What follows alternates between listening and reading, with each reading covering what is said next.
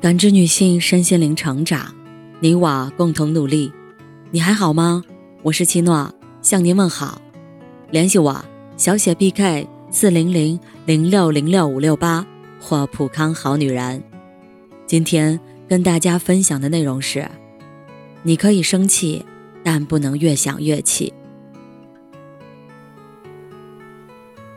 你曾经被别人说是个情绪化的人吗？在众多来自家人、爱人、朋友、同事的评价中，情绪化被认为是一个非常严重的指控。当对方说出这三个字的时候，意味着你在他人眼里不够理智，人格成熟度低，无法控制情绪。而被认为是情绪化的人，也会反思自己是否真的如此。表现出情绪是幼稚的吗？压抑情绪，假装情绪稳定才是成熟吗？并非如此。你可以生气，但不能越想越气。一书中分析了情绪背后的动因。作者认为，情绪是无辜的，情绪是一种工具，它的存在其实是为了保护我们。如果使用方法不当，被情绪所奴役，就会变成伤害自己的工具。有人说，人身上最无用的东西就是情绪。喜怒哀乐、仇恨、嫉妒、贪婪、敏感，除了形成内耗，让自己更紧张、更累之外，没什么好处。如果人能够清除情绪，完全处于无内耗的高速运转状态，我们将永远理性，永远做出最优解。永远恪尽其职，永远不会妨碍到彼此。果真如此吗？如果没有情绪，人类可能就不能称之为生命。不管是正面情绪还是负面情绪，都是为了保护我们的生命而进化出来的。受伤的时候，你会感到疼痛，疼是身体发出的信号，警告你受伤了，你就会逃跑。同样，心里受伤了，你就会感受到不同的情绪，引导你走出危险。比如，一个人在黑夜里行走，你会恐惧，这是情绪保护你的安全方式。焦虑是因为你想要追求完美，一方面你想要最好的结果，另一方面你担心能力不够，于是就会焦虑。愤怒。包含着自尊自重的力量。当你的切身利益和行为准备被打破时，你会生气。同时，愤怒会让人自然而然的积蓄力量。比如，人在平和的时候打人和生气的时候打人，力度是相差巨大的。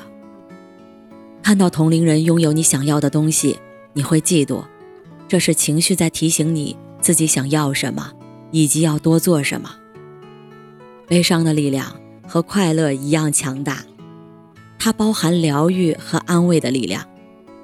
经历过悲伤，人才会真正懂得珍惜当下，并且接纳失去。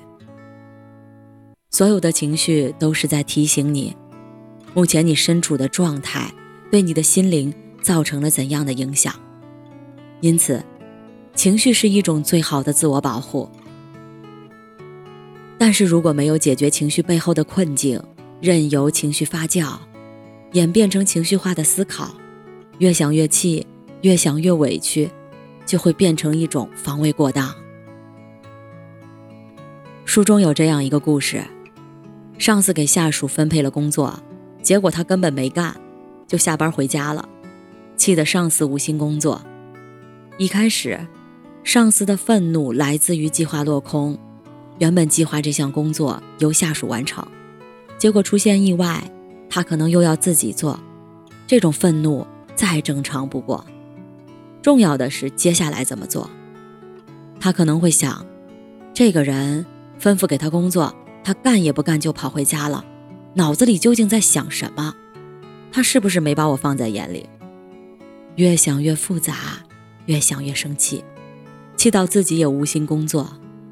这时候，人们可能会说：“你又不能把他叫回来继续工作，生气也没用，还是消消气吧。但是这样的安慰无济于事，甚至让他更加的生气。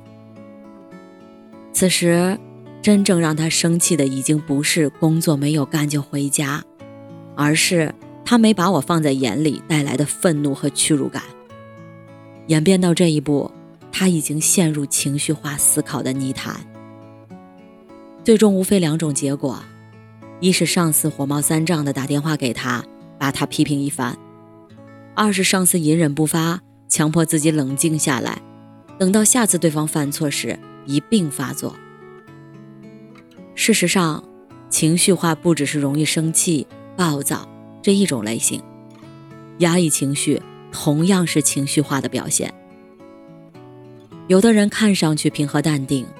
其实只是假装自己没有发脾气，压抑内心翻涌的情绪，不仅会形成一种巨大的压力，而且自我压抑的状态也无异于自己的身体和与人交往。无论是容易闹情绪的人，还是能够克制情绪的人，无法与情绪友好相处，就都成了情绪的奴隶。只有重视情绪，能看到情绪背后的困境，才能掌控情绪。如何避免情绪化的陷阱？书中给出了六个习惯：一是掌控自己的身体状态。喝醉的人往往会情绪失控，给周围的人造成麻烦，是因为在酒精的作用下，人的自控力下降，情绪和理智的平衡被打破。疲劳也会引发同样的状态，很多人都会在辛苦的工作之后。脑海里涌上各种思绪，变得情绪焦躁。但是第二天一觉醒来，又觉得豁然开朗。荷尔蒙不平衡也会造成情绪波动，有些人会在生理期前心烦意乱，甚至出现经前焦虑症。知道自己在某种身体情况下会容易情绪激动，就可以避免情绪引发的无谓争端。二是转换视角看问题。在车上被踩了脚，对方连一句道歉都没有，于是你发火了。这本是一种再正常不过的情绪。如果你怒气冲冲，不断纠结于连句道歉都没有，可能就会把单纯的某种情绪抬升至情绪激动。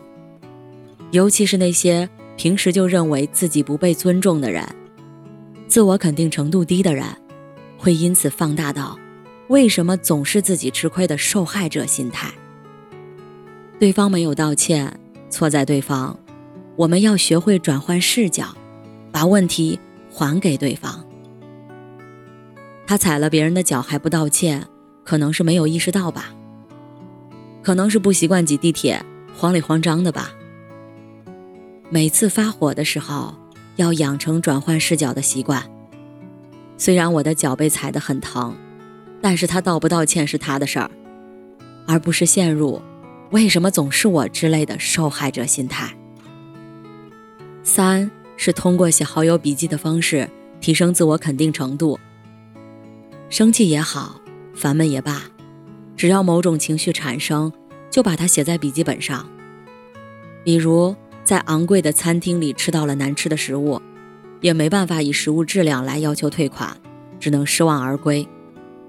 在笔记本上如实写下自己的情绪，满怀期待的大餐，口味奇怪，很失望；店员服务态度不好，很窝火。接下来，设想最好的朋友会怎么安慰你？哪家店？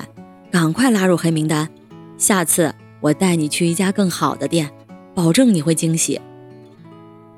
记录情绪，模仿好友安慰自己，自我肯定的程度。会越来越高，就越有越来越少的事儿能让你情绪化。四是放下应该，为希望而活着。应该思维是会让人变得情绪化的思维方式之一。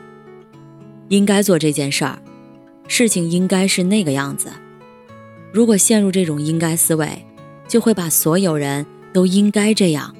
但他并没有这样做之类的个人正确强加于他人，不为应该活着，生活会舒服许多，我们的行为准则不是应该，而是自己所希望的样子。不乱丢垃圾，不随意插队，不是因为应该如此，而是希望拥有互相尊重、有爱的环境。这就是从应该到希望的转变。五是远离让人情绪化的现场，在情绪即将爆发的时候，保持物理距离是最保险的手段。和男朋友吵架，越吵越生气，吵到要分手，要分手是一个巨大的打击，彼此都在情绪激动、无法自控的状态下，这个打击会显得更加猛烈。与其琢磨真的严重到要分手吗？不如从现场离开，冷静下来再考虑如何处理两个人的关系。情绪激动时做的决定，大多会追悔莫及。六是找到自动开关，关闭心灵百叶窗。很多时候，情绪化的场景都会反映出一个人根深蒂固的自卑和深深的心灵创伤。因此，如果一味的克制情绪，就会变得导致自我压抑。与其努力避免情绪化，不如去了解自己情绪激动的触发条件。比如，别人打听我的工作成果时，自动开关就会打开；看见插队等不道德的行为时，自动开关就会打开；被父母教训、回想起童年阴影时，自动开关就会打开。每个人都有这样的自动开关，当你找到它们之后，这些条件被触发时，就关闭心灵百叶窗，也就是不闻不问。之后，把这些触发条件一一从意识里清理出去，解开背后的心结，我们的开关就会逐一消失，也更不容易被激怒。每一次情绪发作，都是一次心灵的疼痛。提醒你，那里是有问题要解决，有伤口要修复。关注情绪，和情绪做朋友，才是真正的情绪自由。感谢您的收听和陪伴。如果喜欢，可以关注我，联系我，参与健康自测。我们下期再见。